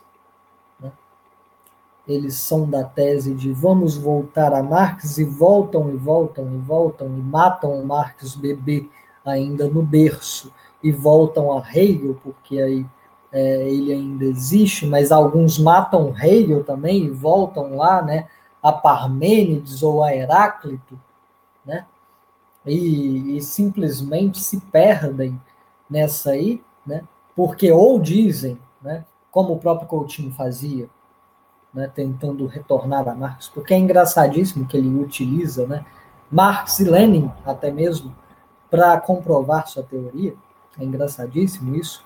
É, ele vai tentar voltar a Marx, ele volta a Parmênides. Né? Ele acaba lá em Parmênides, porque ele fala assim: não, a democracia é um valor universal.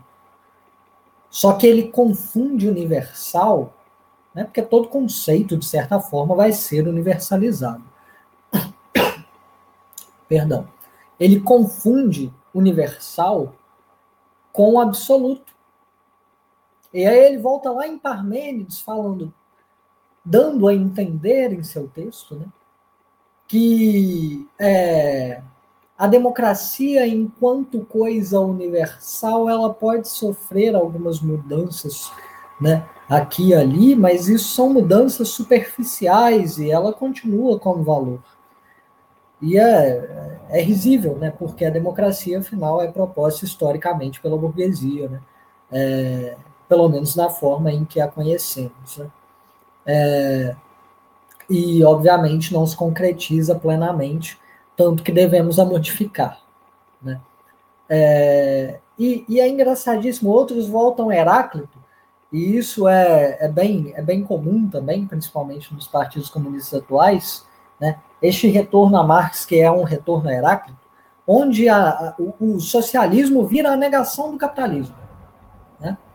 Porque Heráclito falava, ah, os, o, o ser entra no rio, e aí quando o ser entra no rio, mudou no outro dia, aí mudou o ser, mudou o rio. Né? E Marx é exatamente, ele vai falar, não, gente, calma aí, peraí, não é assim também. Né? alguma coisa do rio, alguma coisa do homem permaneceu. Mas os caras acham que não. Que a gente vai entrar no socialismo e aí sim, acabou. Não vai ter mais nada da, da época capitalista. Ou acham que a, a, o processo para chegar no, no, no socialismo ele tem que ser completamente sem contradição alguma. Né? E aí vamos colocar isso. E quando a gente vai falar sobre a permanência dessas, destas teses né, nos partidos comunistas atuais, que é o de é, é a coisa de maior importância, afinal, né? É, temos que sempre nos mover para frente, né? É, e estes partidos eles vivem é, em, em, grande parte sob é, sobre rixas, né? Que, que são históricas. Né? E quando nós vamos considerar o atual, nós temos que olhar e perceber que o eurocomunismo ele nunca, nunca foi superado na esquerda brasileira como um todo. Nunca foi superado, pois qual a perspectiva, como o Gabriel bem colocou, qual a perspectiva que os comunistas devem ter num momento de descrença generalizada das instituições burguesas. É uma de defesa das instituições burguesas? Gente, nós temos o fenômeno do bolsonarismo em nossas mãos o conhecimento tá, foi jogado no nosso colo. Não precisaria nem o Helene, não precisaria, não precisaria retornar a essas teses. Não precisaria. Porque o conhecimento foi jogado no nosso colo. Nós temos o fenômeno do bolsonarismo se aproveitando de forma oportunista da descrença geral na institucionalidade burguesa para submeter o povo a uma institucionalidade protofascista. Então é ridículo, é completamente ridículo você colocar a partir disso. Não, vamos aqui defender ah, os direitos democráticos do povo em abstrato porque os direitos democráticos do povo, quando a institucionalidade burguesa está sendo colocada em dúvida, eles devem ser afirmados em sua concretude, na destruição da democracia burguesa que permitiu que esses direitos fossem subvertidos então, nós vemos a permanência da tese fundamental da iteração brasileira do eurocomunismo formulada por Coutinho, que é exatamente o que? Subordinação do socialismo à democracia. Quando nós temos ao mesmo tempo, e aí eu entrarei no meu segundo ponto, o Nelson Werneck Sodré, no ano de 1891 ou 92, escrevendo de forma bem clara que a democracia para o movimento popular organizado, que é o movimento comunista, afinal, muitas vezes se esquecem disso também, é, como já foi dito, né, a banca da universidade vale mais do que o povo, né? É, mas a gente tem o Sodré dizendo de forma bem clara exatamente o contrário. A democracia dentro do movimento deve ser subordinada ao socialismo e, ao mesmo tempo, a busca do socialismo é necessariamente a busca da aglutinação de todas as classes progressistas sob a direção do proletariado e dos camponeses que estão ali sofrendo mais diretamente todo tipo de exploração, que são as classes que levando-se em conta novamente as teses de Stalin, né, que Stalin já colocava, e é, e é uma beleza, né? É, é uma coisa que eu acho muito, muito bela, que quando a gente lê os textos, eu já li esse texto de Stalin umas cinco vezes, e a gente vai lendo e a gente vai encontrando ressonâncias entre os autores. Porque quando Stalin diz, né, obviamente apenas ali interpretando de forma completamente correta o que Marx já tinha dito neste caso, ele diz né, que o desarranjo entre as forças produtivas e o modo de produção vão determinar ali quais são as classes revolucionárias, e é isso que ele está dizendo no texto, essencialmente. O mesmo texto que eu citei antes sobre o materialismo é, dialético e o materialismo histórico, a gente tem que levar em consideração que isso, para a nossa realidade, é exatamente isso. Né? O desarranjo entre os modos de produção aqui ocorre como? Primeiramente? Tomando aqui não precedência é, de hierarquia, mas levando em consideração né, as teses do marxismo e a forma que são interpretadas, para ficar mais fácil, né, a contradição ali entre os modos de produção burguês e o proletariado, mas dentro de uma nação onde ainda há produção semifeudal, a contradição entre o modo de produção do latifúndio, que é semifeudal, e os camponeses. Os resquícios devem ser completamente aniquilados. Da mesma forma que o proletariado deve se aliar à burguesia, que pequena e média burguesia que tem interesses nacionalistas, mas colocando, né, obviamente, as suas reivindicações como é, tese primeira da nova democracia.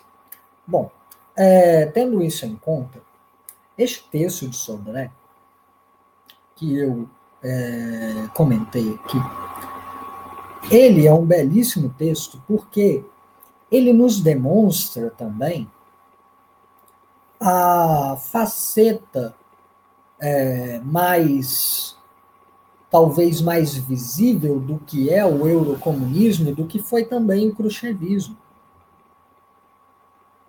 Esse texto é imperialismo e neoliberalismo. Ele nos demonstra esta faceta pelo seguinte motivo. Ele está falando ali do neoliberalismo.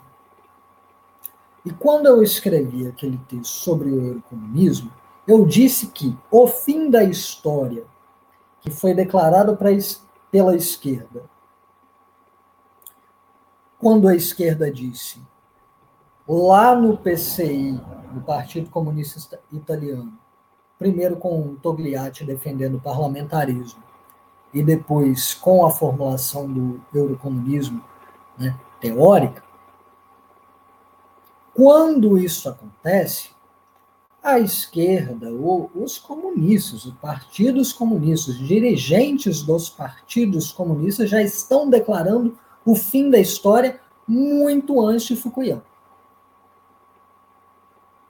Porque eles já estão dizendo algo que será dito naquele trágico texto, né, o fim da história, é, de outra forma. Porque qual é a tese do fim da história neoliberal? Que os direitos democráticos não importam mais. Né?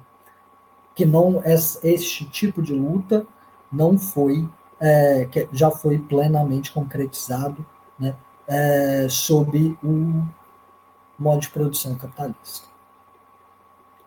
E o que eles estavam dizendo antes era que a democracia já era uma coisa universal. Já era uma coisa que era um valor irredutível. Né? E qual a segunda, novamente, não hierarquicamente, porque eu creio que isso seja até muito mais importante, mas qual a segunda coisa que nós podemos retirar? O neoliberalismo, ele apresenta-se enquanto uma negação completa do nacionalismo consequente. Por quê? E aí a gente poderia falar também da ligação entre o eurocomunismo e a, e a concepção da Segunda Internacional, né? de defesa desavergonhada do imperialismo. Mas vamos abstrair um pouco disso. Quando o neoliberalismo chega e fala assim, gente, qual a face ideológica né, do neoliberalismo? A globalização quando chega e fala, gente, o mundo hoje, ele está aqui, né, completamente interconexo, e a concepção de nação como tal e tudo mais não, não vale mais a pena. O que estava falando o neoliberalismo? Estava falando, no século XX, tinha uma pedra no meu sapato que eram as revoluções nacionais que estavam ocorrendo na África, que estavam ocorrendo na Ásia, que estavam ocorrendo na América Latina. Né? E, é, e, é, e é lamentável, é entristecedor que a esquerda de hoje e que os comunistas se submetam a tal concepção. E digam que nossa nação, que sofre uma exploração gigantesca das nações imperialistas, da União Europeia e dos Estados Unidos, sofre uma exploração gigantesca de nossas riquezas naturais, que sofre uma exploração gigantesca pela questão dos valores de exportação, que sofre uma exploração gigantesca pela desindustrialização programada,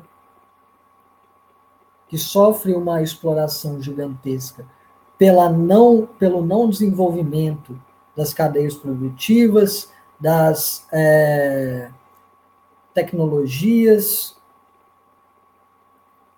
né?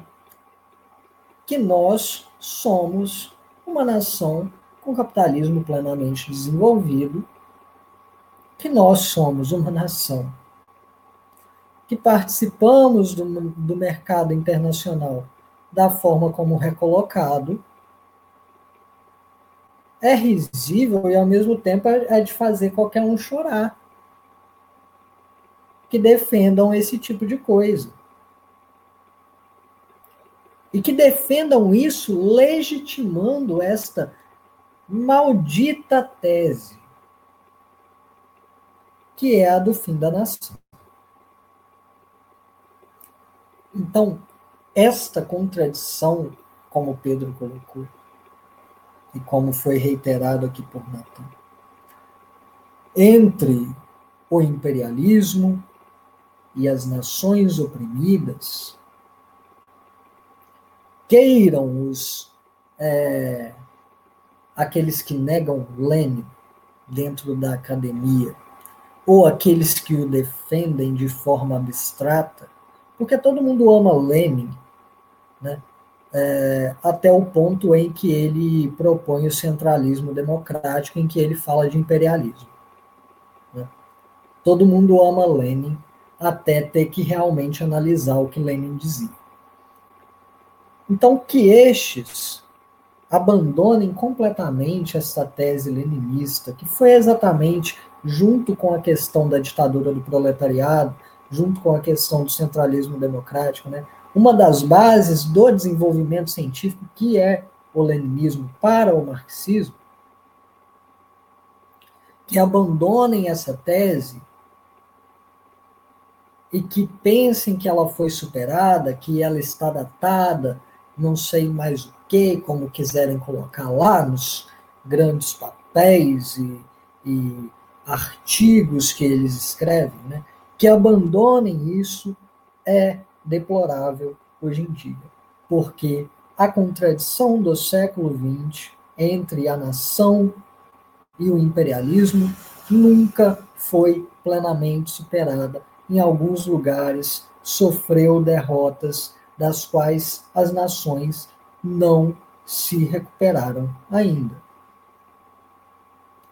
Então, para a gente falar que nossa tática de luta nacional e internacionalista em suas bases concretas deve ser reformulada, nós devemos ter muito, muito cuidado. Porque a contradição principal daquela época não foi esperada. Pois se fosse o imperialismo, teria caído. Correto?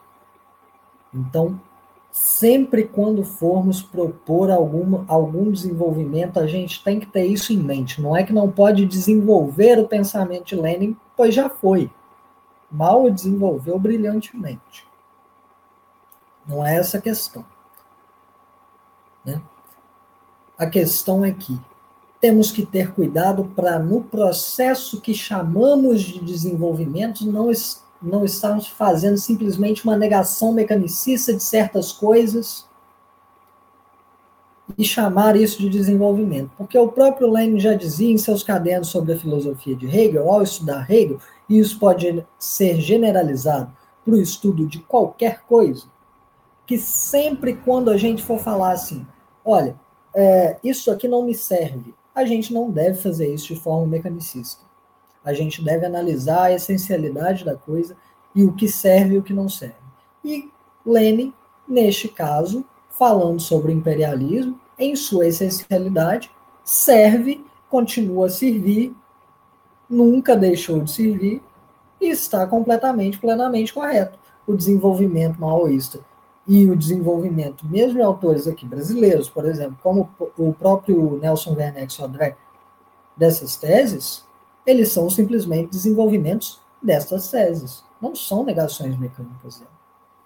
Acho que a gente pode entrar nas falas finais, após a brilhante explanação do Marconi, é, e dizer que é, sem uma, uma análise correta da realidade brasileira, a gente não consegue é, aplicar o marxismo-leninismo. Né? A nossa perspectiva revolucionária e tal, é, no nosso país, conectar a nossa luta revolucionária com a luta do povo brasileiro, e nem muito menos dirigir a luta é, de maneira que, que ela seja de fato vitoriosa e derrube de fato o Estado burguês latifundiário instaure é, a nova democracia e, posteriormente, a Estado do proletariado. Se a gente não tem uma análise correta da realidade brasileira, se a gente simplesmente tem uma análise é, mecânica, que aí sim a gente pega elementos e tenta transplantar para a realidade brasileira, como capitalismo desenvolvido e tal, como monopolismo, né? Até ignorando vários vários é, outros elementos que são necessários para poder fazer a análise.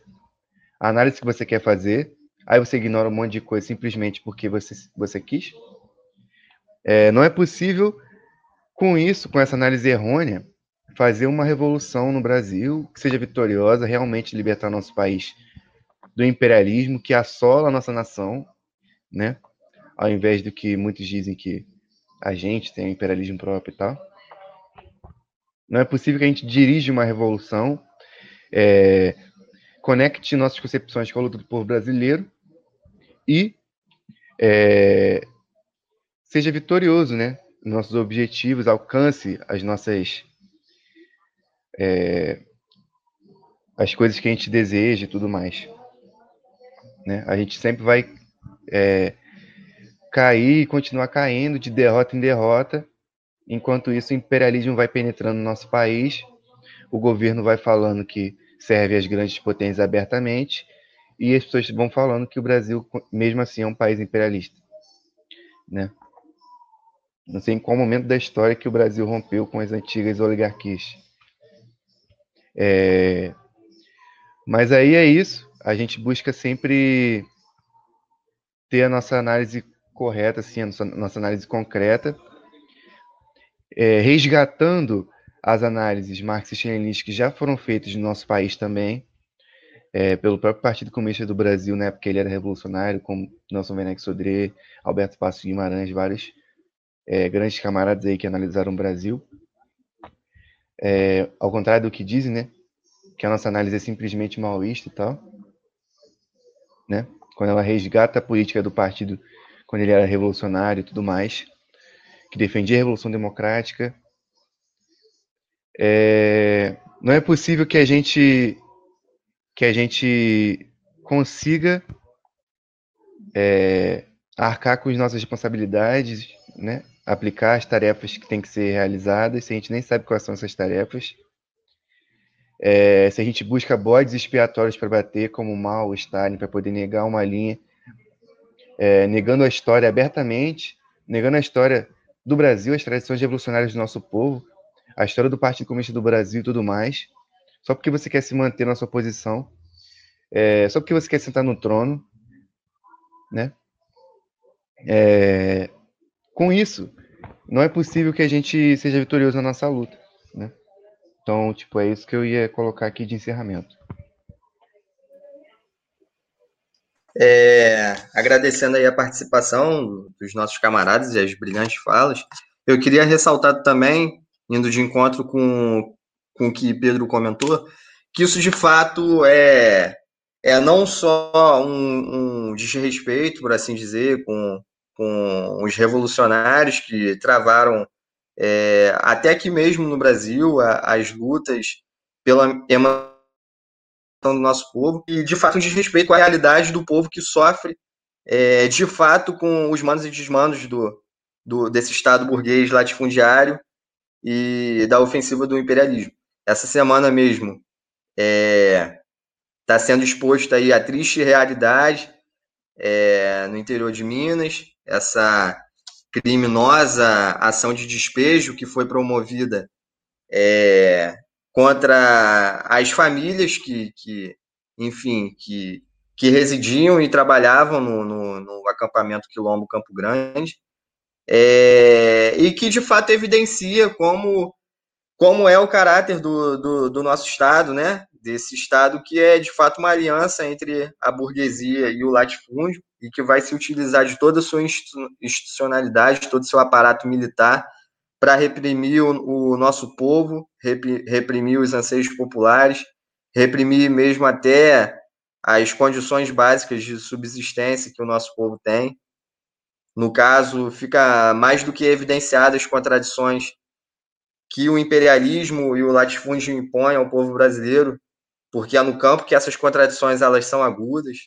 A gente vai ver que é, essa, esse foi um exemplo de que é, é, centenas de, de, de, de, famílias, de centenas de pessoas, elas foram é, desabrigadas e do seu sustento em uma ocupação que ela foi feita mediante é, a, o que era de direito, né, de direito democrático delas mesmas, por, por elas é, terem ocupado essas terras pelo, pelas dívidas trabalhistas do, do grande latifúndio, que era dono dessas terras, enfim, uma situação que é até mesmo é, a exceção à regra, né, que é quando o Estado brasileiro ele demarca essas terras e faz é, de fato essa, essa redistribuição, mas que elas estão sendo privadas dos seus direitos elementares, da sua própria subsistência. Então, tudo isso fica muito evidenciado nessa semana mesmo, e como que os conflitos no campo no Brasil é, são uma triste realidade que perpassa esses é, quatro séculos de latifúndio.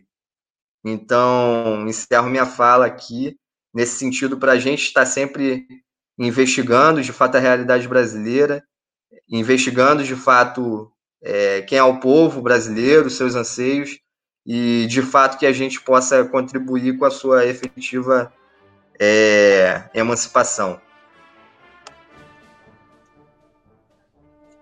Boa noite, encerramos aqui então mais esse dia de reunião. E é isso. Valeu, galera, até mais.